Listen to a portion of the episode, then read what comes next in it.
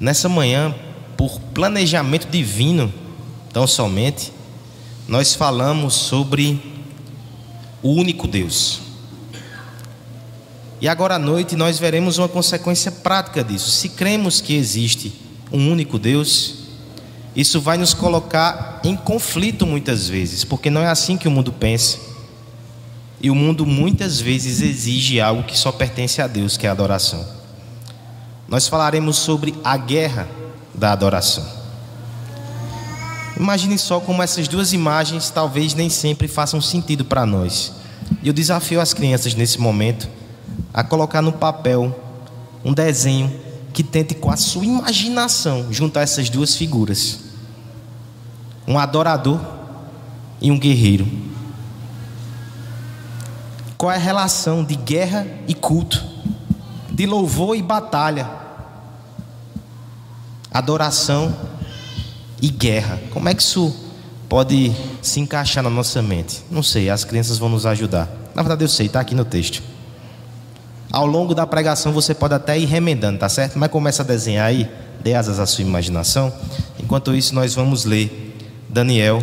O texto é longo mais uma vez, então eu peço para que a gente leia de forma fracionada ao longo que a exposição vai seguindo também, tá certo? Daniel, capítulo 3, vamos ler inicialmente do verso 1 até o verso 7. Acompanhe comigo atentamente e com esperança a leitura da palavra de Deus.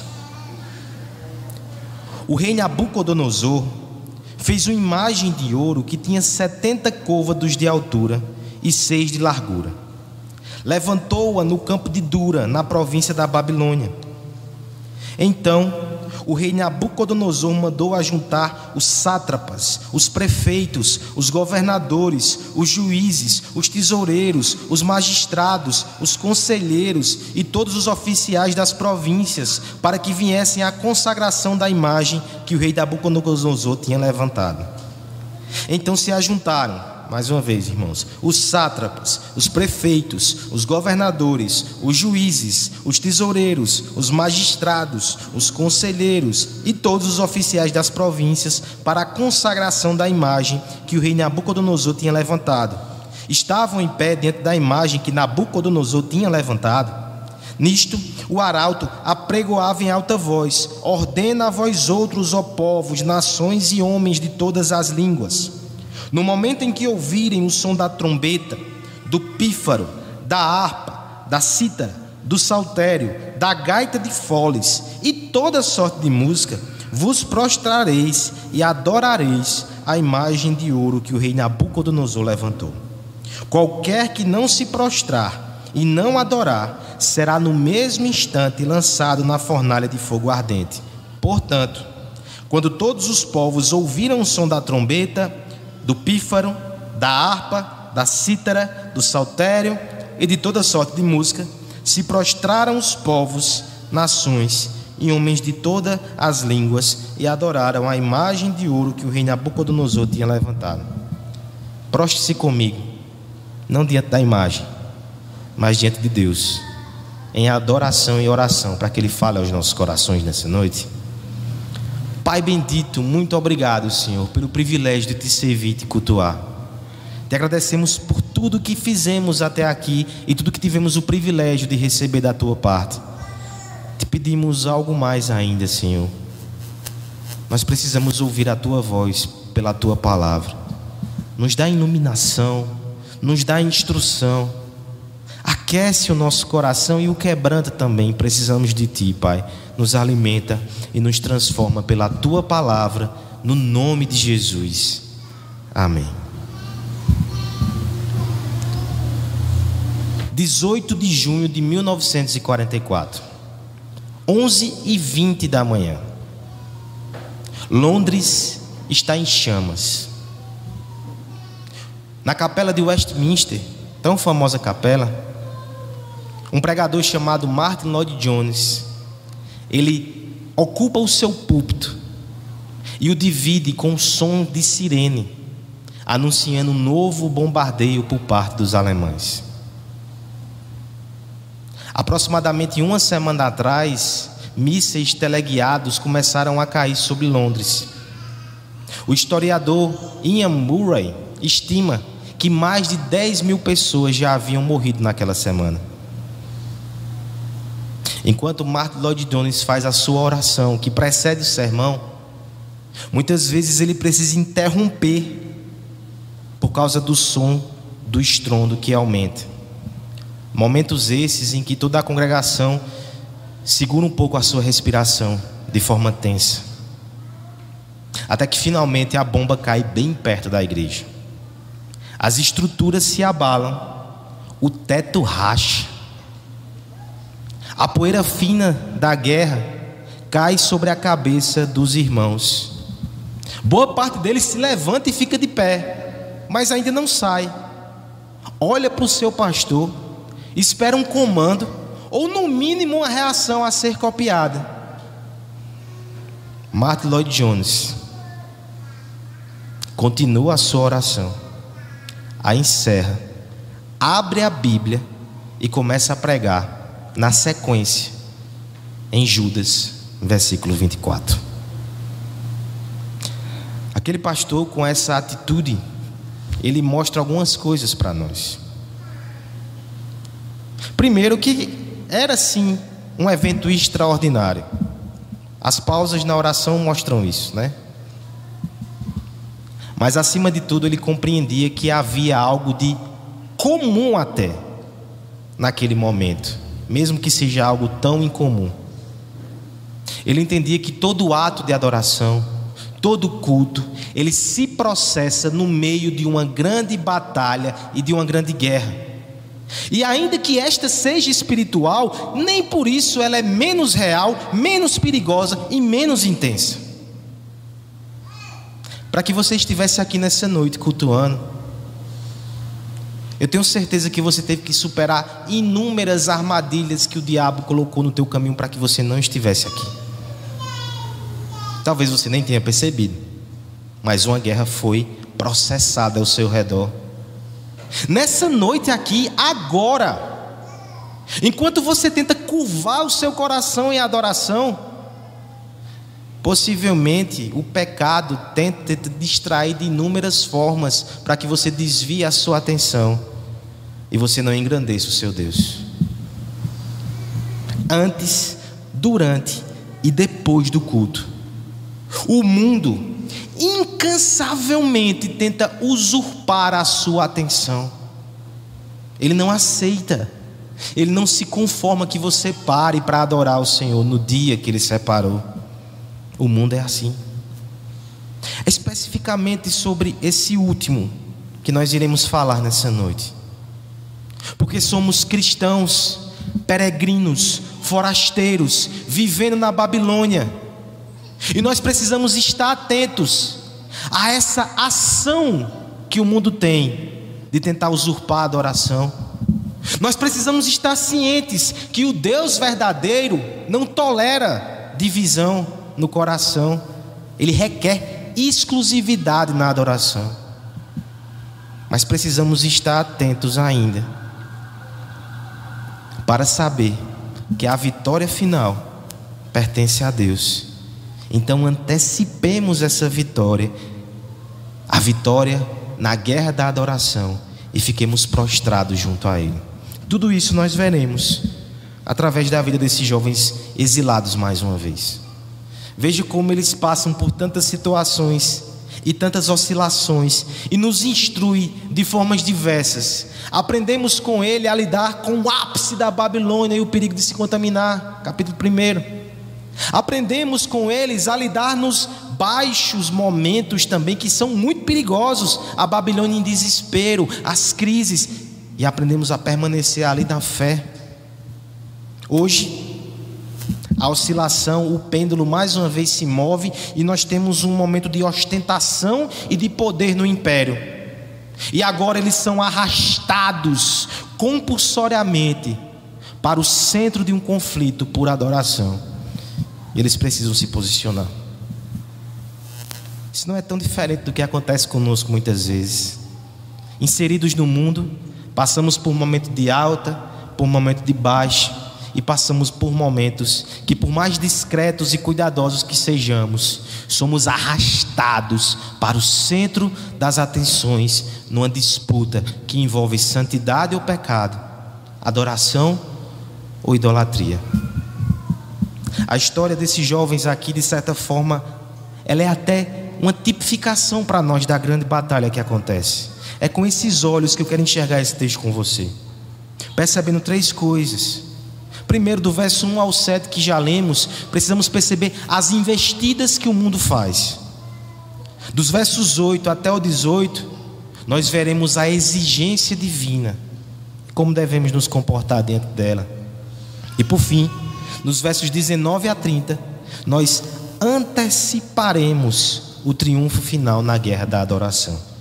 Investidas do mundo, a exigência divina e o triunfo final.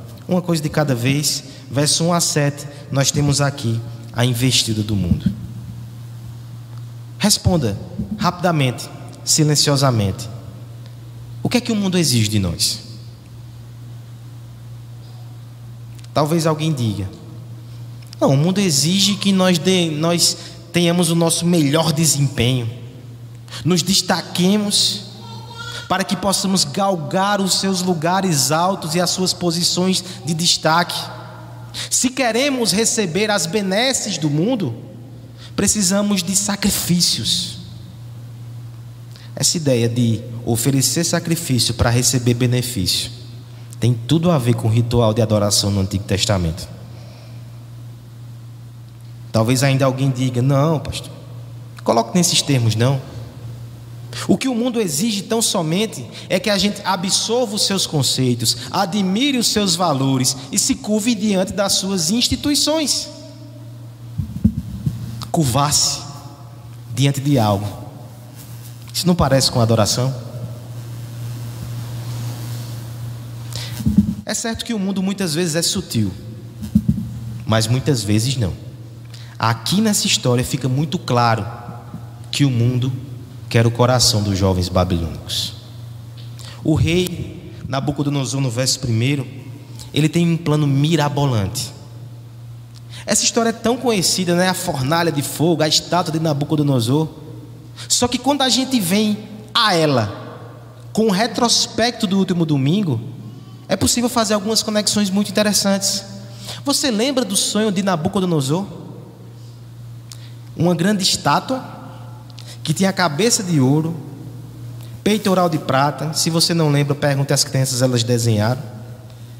Quadril de bronze, enfim, todos os impérios que se, se suderiam. Eita! Todos os impérios que viriam após Nabucodonosor. Ele sendo a cabeça de ouro, né? Mas outros impérios viriam depois dele. Essa foi a profecia que Deus deu. Não é interessante que alguns anos depois, estima-se que 9 a 15 anos depois, olha como ele ficou é, com isso na cabeça, né? Ele faz uma estátua grandiosa que não tem somente a cabeça de ouro, todo o corpo é de ouro.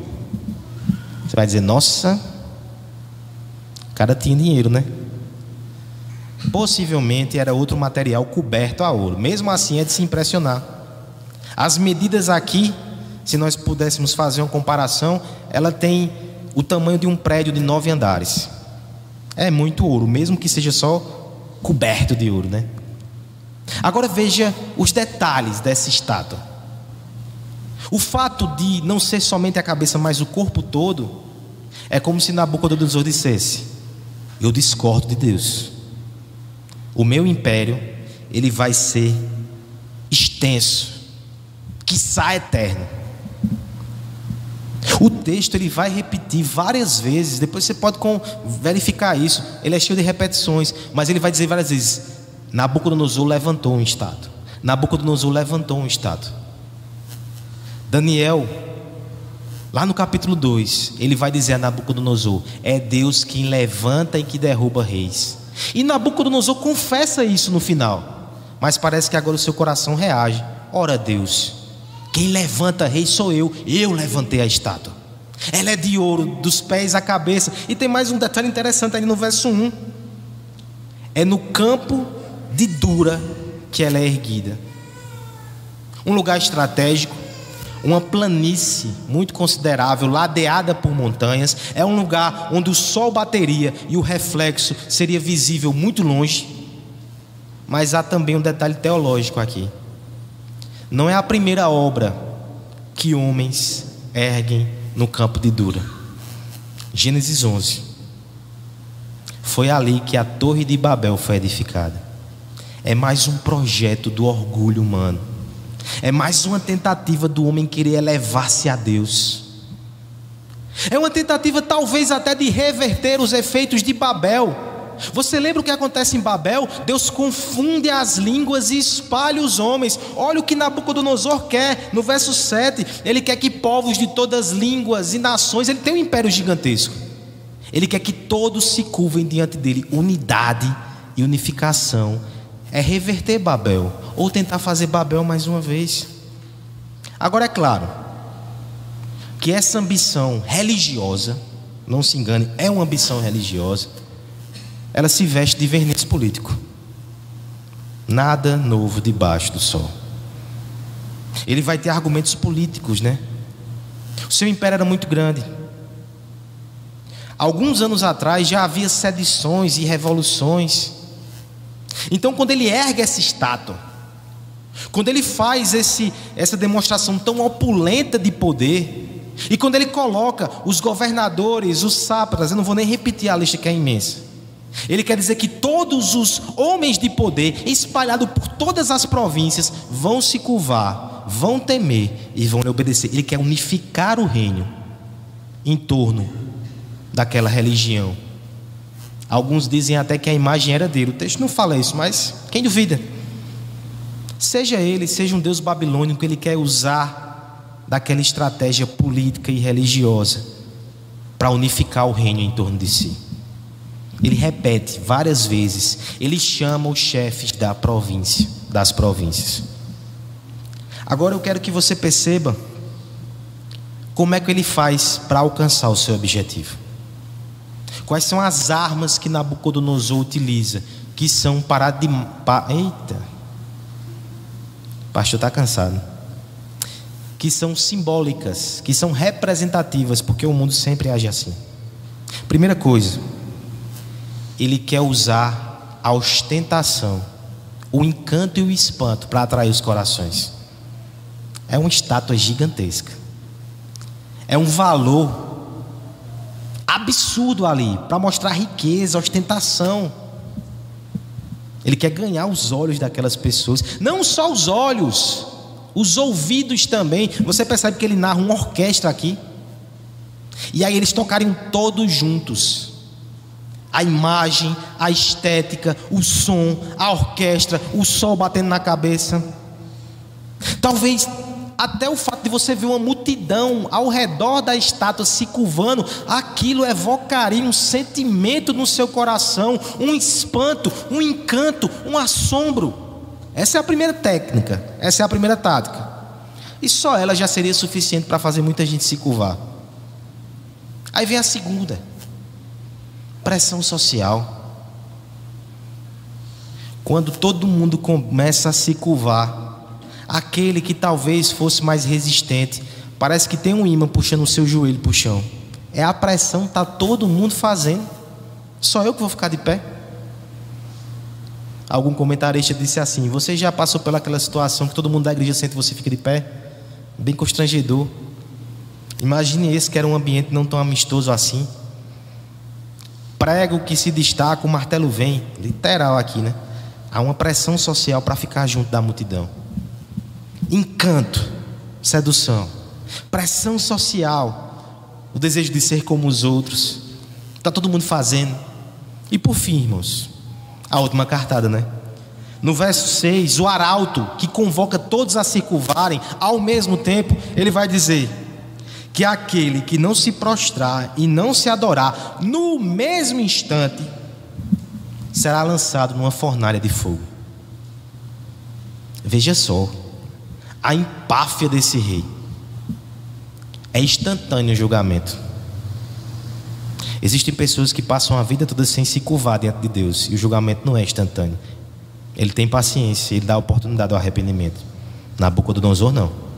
Instantaneamente vai ser lançado na fornalha de fogo. Veja que ele usa agora a correção, a intimidação, o medo.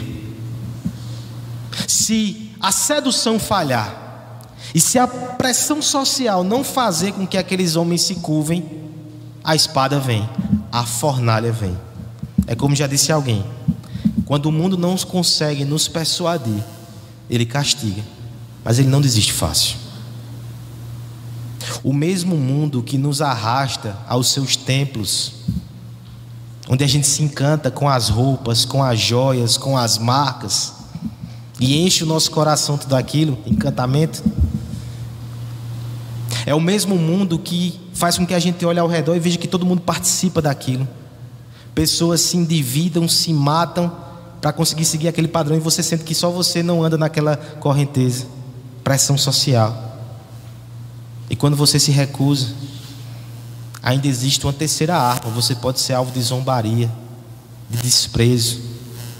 Sua reputação e sua imagem pode ser jogada numa fornalha. Isso é leve. Há lugares em que o mundo age de forma muito pior. Violência e morte literal. Mas eu quero só mostrar a você que essas táticas do mundo, elas envolvem todos nós. Talvez seja um comportamento promíscuo, que você não honre a sua família, que você não preserve a sua pureza como jovem. E ele vai lhe mostrar belezas das mais diversas para tentar lhe encantar. Vai colocar amigos ao seu redor que todos agem com normalidade e se curvam diante da proposta do mundo. E no fim, se você se recusar, ele ainda vai usar de violência para com você. Os exemplos aqui seriam infinitos. Mas é importante que a gente entenda que há uma guerra de adoração. O mundo quer que a gente se curve diante dos seus ídolos. E a gente se curva diante dos ídolos quando a gente coloca a nossa confiança nessas coisas. Quando a gente coloca a nossa esperança, nossa alegria e nosso prazer nessas coisas. Quando a gente desobedece a Deus para fazer o que o mundo quer, nós estamos dizendo que as coisas do mundo criado e as coisas que são pecado são a fonte do bem e não Deus. Eu quero que você repense nessa noite, irmão. Muito daquilo que o mundo pode estar chamando de alta performance, de esforço, de diligência, de foco, pode ser simplesmente você ajoelhado, adorando as coisas do mundo. Nem é Deus que está exigindo tanto de você, é mundanismo. Que você possa perceber que para servir a Deus a gente tem que estar pronto para resistir nessas três áreas. É saber que às vezes nós precisamos fechar os olhos para aquilo que parece ser bonito e esplendoroso demais. Para servir a Deus, nós precisamos muitas vezes ficar sozinhos, ser minoria ou até sozinho mesmo, faz parte. Até dentro de casa às vezes isso acontece. Para servir a Deus, muitas vezes, nós precisamos estar dispostos a enfrentar desconfortos, dores, em último caso, até morte. Se você estimar demais o prazer, você é uma presa fácil para o mundo. Se você estimar demais a aceitação, isso pode ser uma armadilha para o seu coração. Se você estimar demais o conforto, isso pode lhe colocar em situações muito desconfortáveis, espiritualmente falando. Cuidado com as investidas do mundo. Deus tem as suas exigências, Ele não abre mão delas. É isso que veremos no verso 8 até o verso 18. Peço a ajuda da igreja com a leitura. Vamos ler de forma alternada? É grande o texto, né? Eu leio o primeiro, os irmãos respondem até o final, até o verso 18. Ora, no mesmo instante, se chegaram alguns homens caldeus e acusaram os judeus.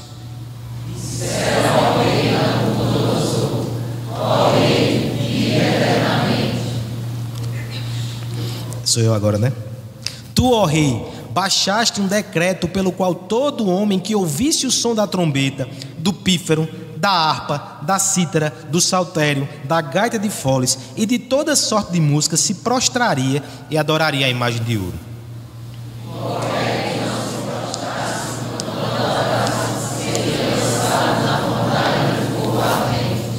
Há uns homens judeus que tu constituíste sobre os negócios da província da Babilônia, Sadraque, Mesaque e Abednego, estes homens, ó rei, não fizeram caso de ti. A teus deuses não servem, nem adoram a imagem de ouro que levantaste.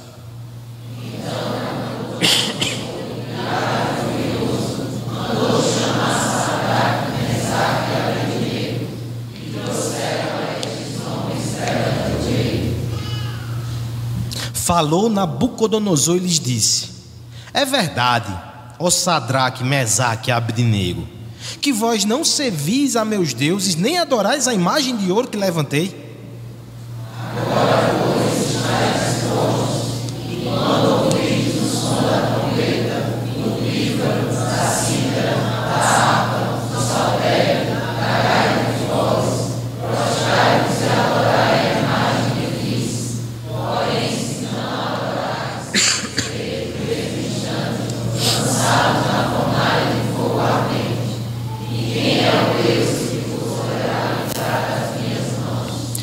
Responderam Sadraque, Mesaque e Abdinego ao rei: Ó Nabucodonosor, quanto a isto, não necessitamos te responder.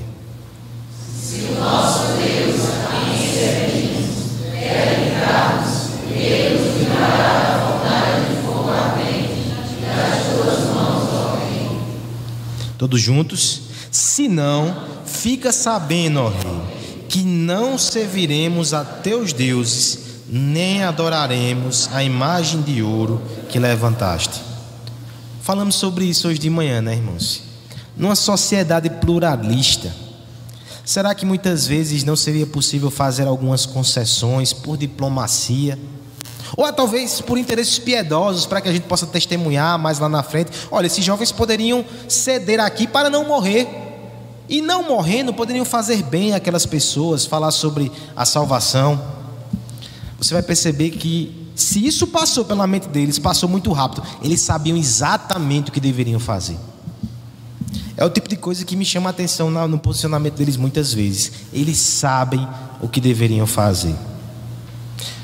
Olha só, o verso 8 vai dizer: No mesmo instante chegaram alguns homens aos caldeus e acusaram os judeus. No mesmo instante, assim que as trombetas soaram, todo mundo se curva. Entenda que a repetição tem esse efeito de mostrar uma estrutura mecânica, onde tudo se encaixa e tudo vai mecanicamente, automaticamente. Só aqueles três ficam de pé. Imediatamente isso aconteceu, eles não titubearam, eles logo se posicionaram. E os caldeus, com malícia e com ciúme, vêm fazer a denúncia. Esses homens eles têm intenções aqui que depois vão ficar mais claras. Mas veja só, a denúncia do verso 9 a 12, os seus elementos. Primeiro, eles fazem uma introdução com bajulação. E essa bajulação revela não somente algo sobre eles, revela algo sobre o rei. Olha como eles bajulam o rei e vai lá no lugar que deixa o coração de Nabucodonosor quentinho. Disseram ao rei: Ó oh, rei, vive eternamente. É tudo que ele queria ouvir. Por isso que a estátua dele é toda de ouro. Ele quer um reino eterno. E eles vão lá no pontinho, né? É isso que esse rei quer, vamos falar. Agora eles fazem uma introdução, um laço. No verso 10, mais uma vez, você vai perceber que o decreto ipsis literis é repetido. 10 e 11. É como se dissesse, Nabucodonosor, eu vou dizer o que você disse, tá certo? Porque depois que eu disser o que você disse, e disser quem violou, você não pode voltar atrás, não, é a sua palavra. Você percebe que eles suspeitam que Nabucodonosor tinha alguma preferência por aqueles jovens, jovens judeus que ele botou para ocupar cargos. Eles vão dizer isso no verso 12: Homens que tu constituíste, veja o veneninho do ciúme aí, né? Mas eles enlaçam o rei. Eles dizem o que o rei disse, e depois eles dizem: Ó, oh, quem infringiu aqui foi esses três. Perceba que há uma ausência aqui, não é? Você já se perguntou sobre essa ausência? Cadê Daniel? Será que Daniel se ajoelhou? Muito possivelmente não. Daniel antes coloca a cabeça na forca, e Daniel depois vai fazer isso de novo. Muitas são as teorias aqui. Talvez Daniel não estivesse entre aqueles que eram obrigados a se curvar, porque lembre-se, a ideia aqui é que os governadores e lideranças das províncias viriam e se ajoelhariam. Daniel assistia direto com o rei, ele era o vice-homem ali na Babilônia. Ele possivelmente estava no palácio com o rei. Mas os três amigos, eles honraram o compromisso e a fé daquele homem. Eles não se curvaram. O que é que o rei faz então? Chama eles aqui eu vou dar um ultimato neles. É verdade, o texto faz, ô Medraque, ele, bota um, um, artigo aqui, ô Medraque, Mesaque, Abidnego, é verdade estão dizendo? Vocês, não se curvaram não, foi? Vai ver que vocês não ouviram, eu vou tocar de novo. E aí vocês se curvem, tá certo? E façam isso, senão vocês vão ver a minha fúria. É interessante que a pressão aumenta, porque agora a orquestra todinha vai tocar e tá todo mundo olhando para eles. E o que é que eles dizem, irmãos? Primeiro, uma resposta até surpreendente, né? Verso 16. Quanto a isso, a gente não precisa nem te responder. Ou seja, a gente vai continuar na posição que está. Vamos nem responder. E eles vão explicar mais. Se o Deus a quem servimos quiser nos livrar, nos livrará das tuas mãos. Mas se não, rei, se não quiser, mesmo assim, nós não nos curvaremos diante das suas imagens. Olha o que eles estão dizendo aqui. Eles não estão obedecendo, esperando ou obrigando a Deus com o livramento eles vão agir por fidelidade a Deus. Mesmo que Deus entenda que não vai os livrar, mesmo que Deus entenda que não quer ser glorificado através do milagre, mas sim através da morte e sacrifício deles, assim eles farão. Eles entendem a exigência de Deus. Eles ouviram aquilo que o nosso presbítero Guilherme leu na liturgia, o mandamento de Deus que eles não deveriam se curvar eles presenciaram a sua família e os seus amigos sendo arrastados no exílio para a Babilônia, exatamente por causa de idolatria. Eles viram o efeito do pecado.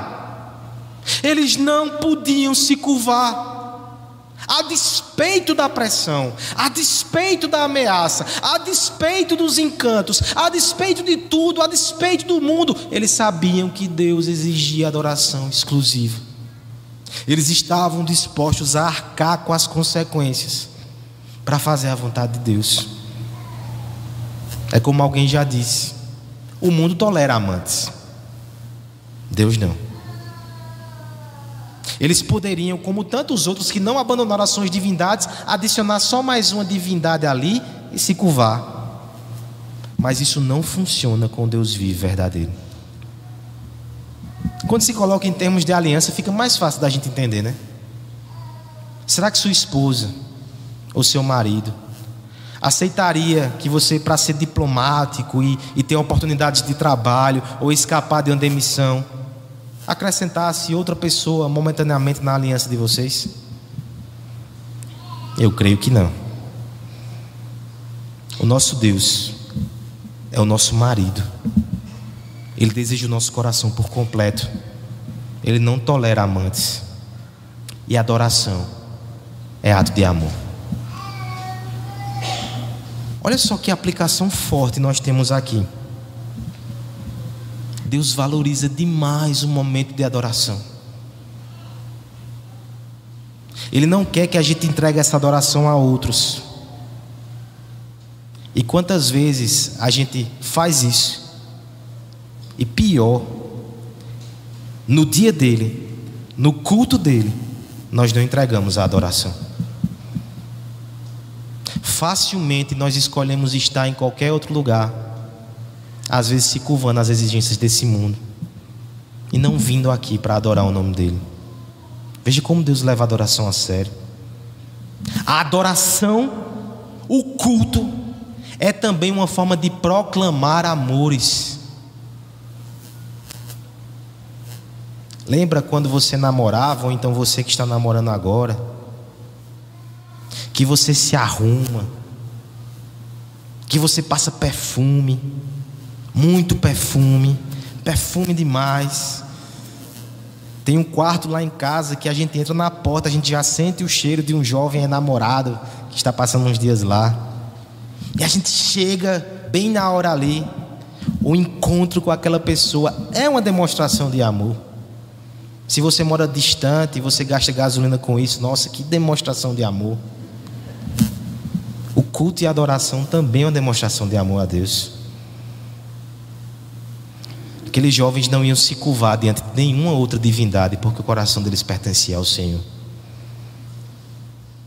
Quando a gente faz isso, irmãos, quando a gente nega se curvar diante do mundo porque a gente ama a Deus, isso é uma proclamação até evangelística. Você está dizendo que Deus é mais valioso do que todas as belezas que o mundo coloca diante dos seus olhos. Você está dizendo que Deus, a comunhão com Deus é mais valiosa do que qualquer aceitação ou pressão social. Você está dizendo que estar com Deus é melhor do que a própria vida. Tirem o que quiserem de você, você vai estar com Deus e você vai adorar somente a Deus. A tua graça é maior do que a vida, não é isso que o salmista diz?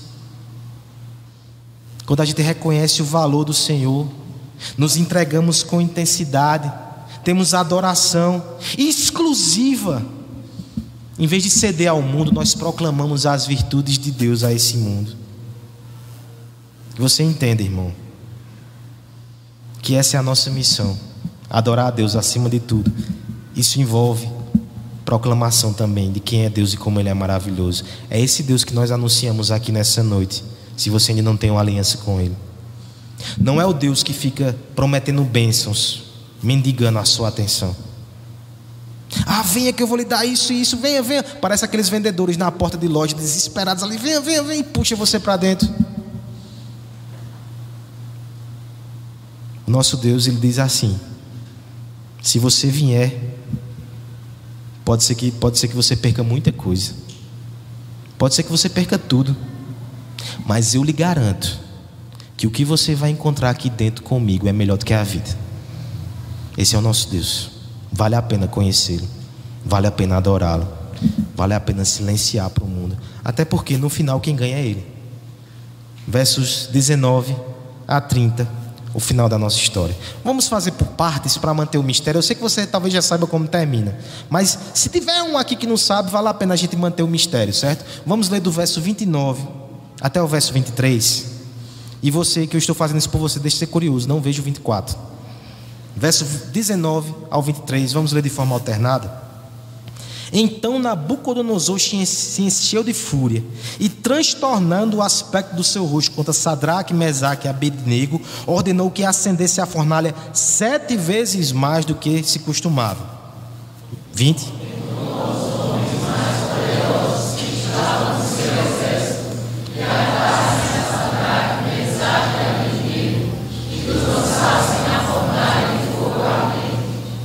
Então estes homens foram atados com seus mantos, suas túnicas e chapéus e outras roupas, e foram lançados na fornalha sobremodo acesa.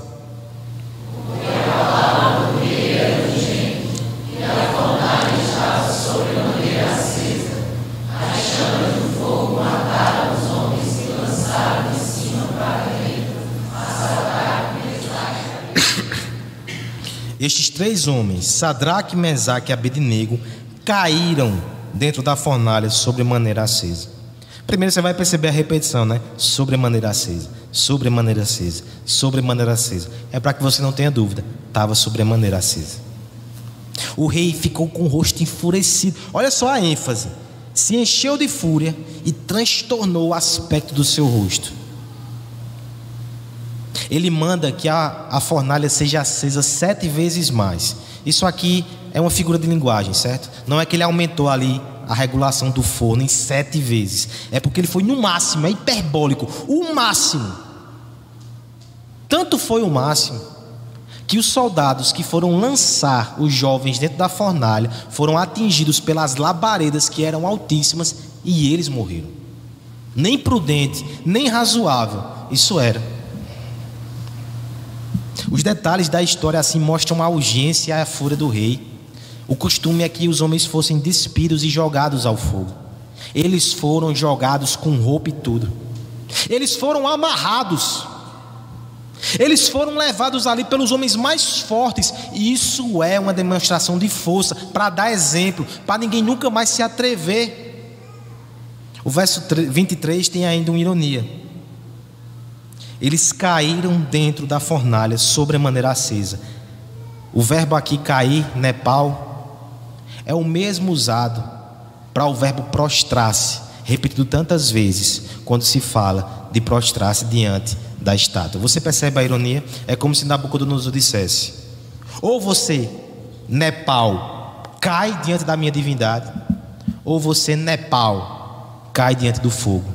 De um jeito ou de outro você vai se curvar ou em adoração, ou em condenação. Chegamos agora na virada surpreendente. Versos 24 até o final do texto. Vamos ler de forma alternada. Então o rei Nabucodonosor se espantou e se levantou depressa e disse aos seus conselheiros: Não lançamos nós três homens atados dentro do fogo? Responderam ao rei: É verdade, ó rei.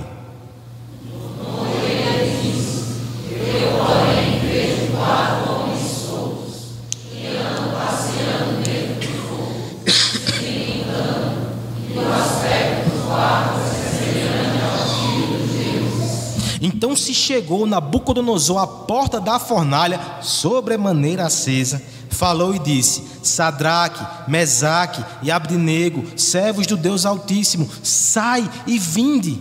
Então Sadraque, Mesaque e Abdinego saíram do meio do fogo.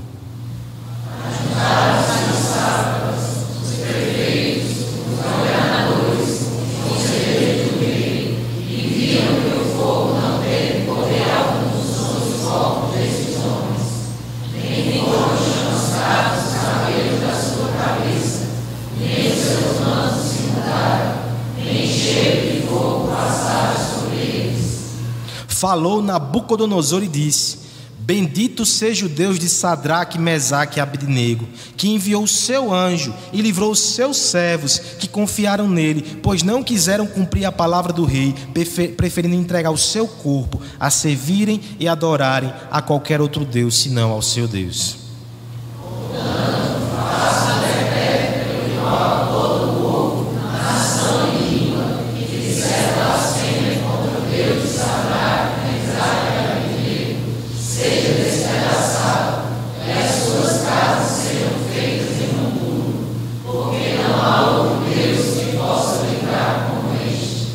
Então o rei fez prosperar Sadraque, Mesaque, Mesaque e Abdinego na província da Babilônia. Verso 24 narra então a virada a partir da surpresa de Nabucodonosor. A sua surpresa é crescente. Primeira coisa que ele diz: Eu não lancei três, ali tem quatro, né? Ou estou vendo embaçado aqui pelas chamas. Depois ele vai dizer: Esses homens que foram lançados aí não estavam atados, como é que eles estão passeando no meio do fogo? Outra coisa, esse quarto que apareceu aí, ele parece filho dos deuses. Tem alguma coisa diferente nesse quarto. Ele aproxima-se da fornalha, ele chama e ele sai. O texto coloca de forma assim bem, bem automática, mas é extraordinário. Aqueles homens simplesmente saem da fornalha. Os funcionários, a corte do rei vem, vê o que está acontecendo e percebe algumas coisas interessantes. Primeiro, as roupas não foram chamuscadas. Por isso que Deus permitiu que eles fossem com roupa e tudo, para o milagre ser maior. Eles não tiveram nenhuma escoriação, nenhuma queimadura. O cabelo deles não fede. Meu irmão, você já fez churrasco. Você se lava várias vezes e fica impregnado ali. Não teve isso. Nem isso. Agora, o final do texto é que você percebe que o rei muda, né? No seu aspecto, ele, ele fala: servos do Altíssimo. Olha só. Ele não se referia ao Deus de Israel desde Daniel 2, né? Parece que lembrou. Ele nunca esqueceu. É porque ele teve que se render de novo. Servos do Altíssimo. Deus livrou vocês. Ele dá um testemunho na boca do José evangelista. Esses jovens não se curvaram, preferiram entregar o seu corpo a adorar os seus deuses e Deus o livrou. Ele está anunciando as grandezas de Deus.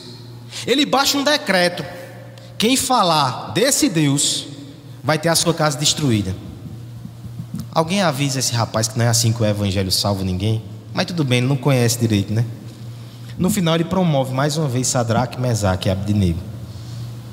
Eu quero que você perceba aqui que nessa história há esse movimento de triunfo vinculado à intervenção de Deus através de alguém que parece filho dos deuses. Isso é muito simbólico, né, irmãos? É por isso que eu olho para essa história e eu percebo que ela é paradigma para o que vai acontecer conosco também. O triunfo final de Deus, através daquele que parece filho dos deuses e que entrou na fornalha por nós. Nabucodonosor tinha um arauto. O Pai de nosso Senhor Jesus Cristo também tem vários. Eu sou um deles nessa noite. Eu preciso anunciar que o Deus vivo, verdadeiro, fez uma imagem sua e colocou no meio de nós a imagem perfeita do seu ser, Jesus Cristo. Ele não é banhado a ouro, não. Ele é mais precioso do que o ouro. Ele vem do céu.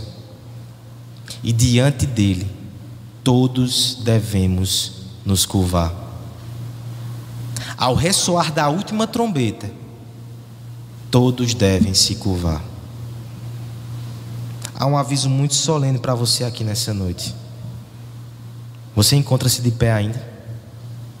Você encontra curvado diante de outros deuses?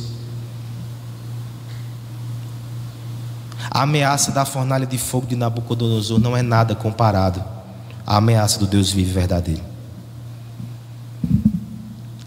Lá em Lucas capítulo 12, versos 4 e 5, vai dizer que a gente não deve temer aqueles que podem acabar com o nosso corpo mas sim aquele que pode acabar com o nosso corpo e lançar a nossa alma no fogo eterno. Deus é mais temível do que Nabucodonosor. Será que você está ouvindo a trombeta tocar hoje? Não adianta ser como esse rei, não. É abençoado por Deus, chega perto, depois se afasta, começa a edificar os seus reinos de novo aí é confrontado por Deus e volta. Mas perceba que até no final, ele fala assim: um Deus de Sadraque, Mesaque e Abednego. Você tem que dizer: o meu Deus. Um coração que se curva diz: o meu Deus. Você tem uma outra oportunidade hoje. Você tem mais uma oportunidade. Um dia todos se curvarão. Nepal mas alguns se curvam em adoração hoje, outros se curvarão em condenação. Quem é você onde você estará? Mas eu não quero somente trazer esse aspecto de medo, não.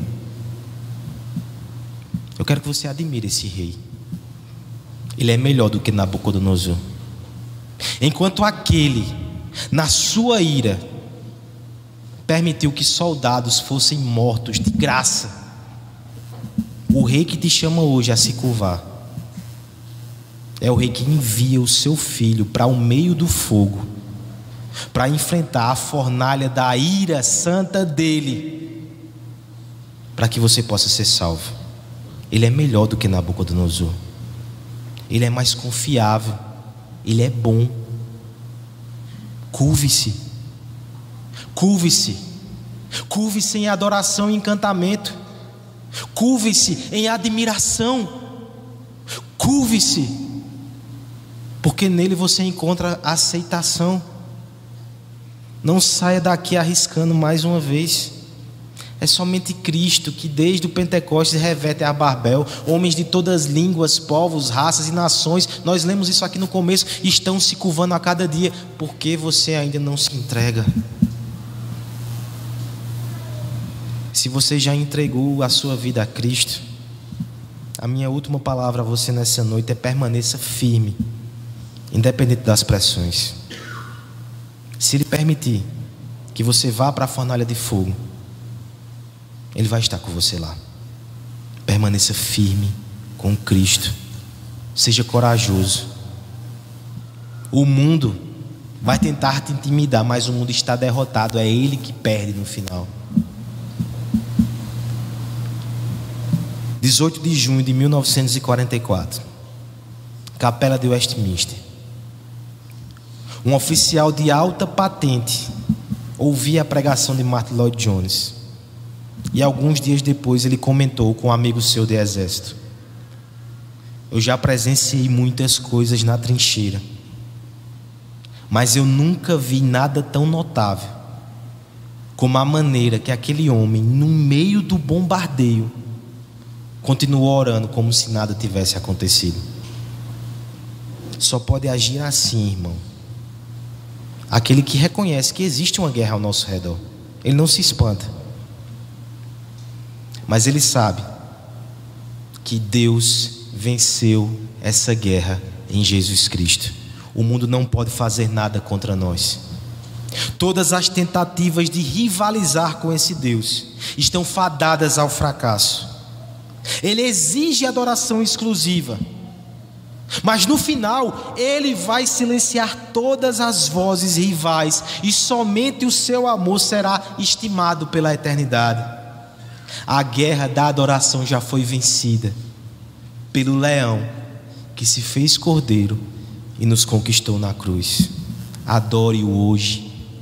Venha celebrar, venha antecipar essa celebração na ceia, na mesa do Senhor.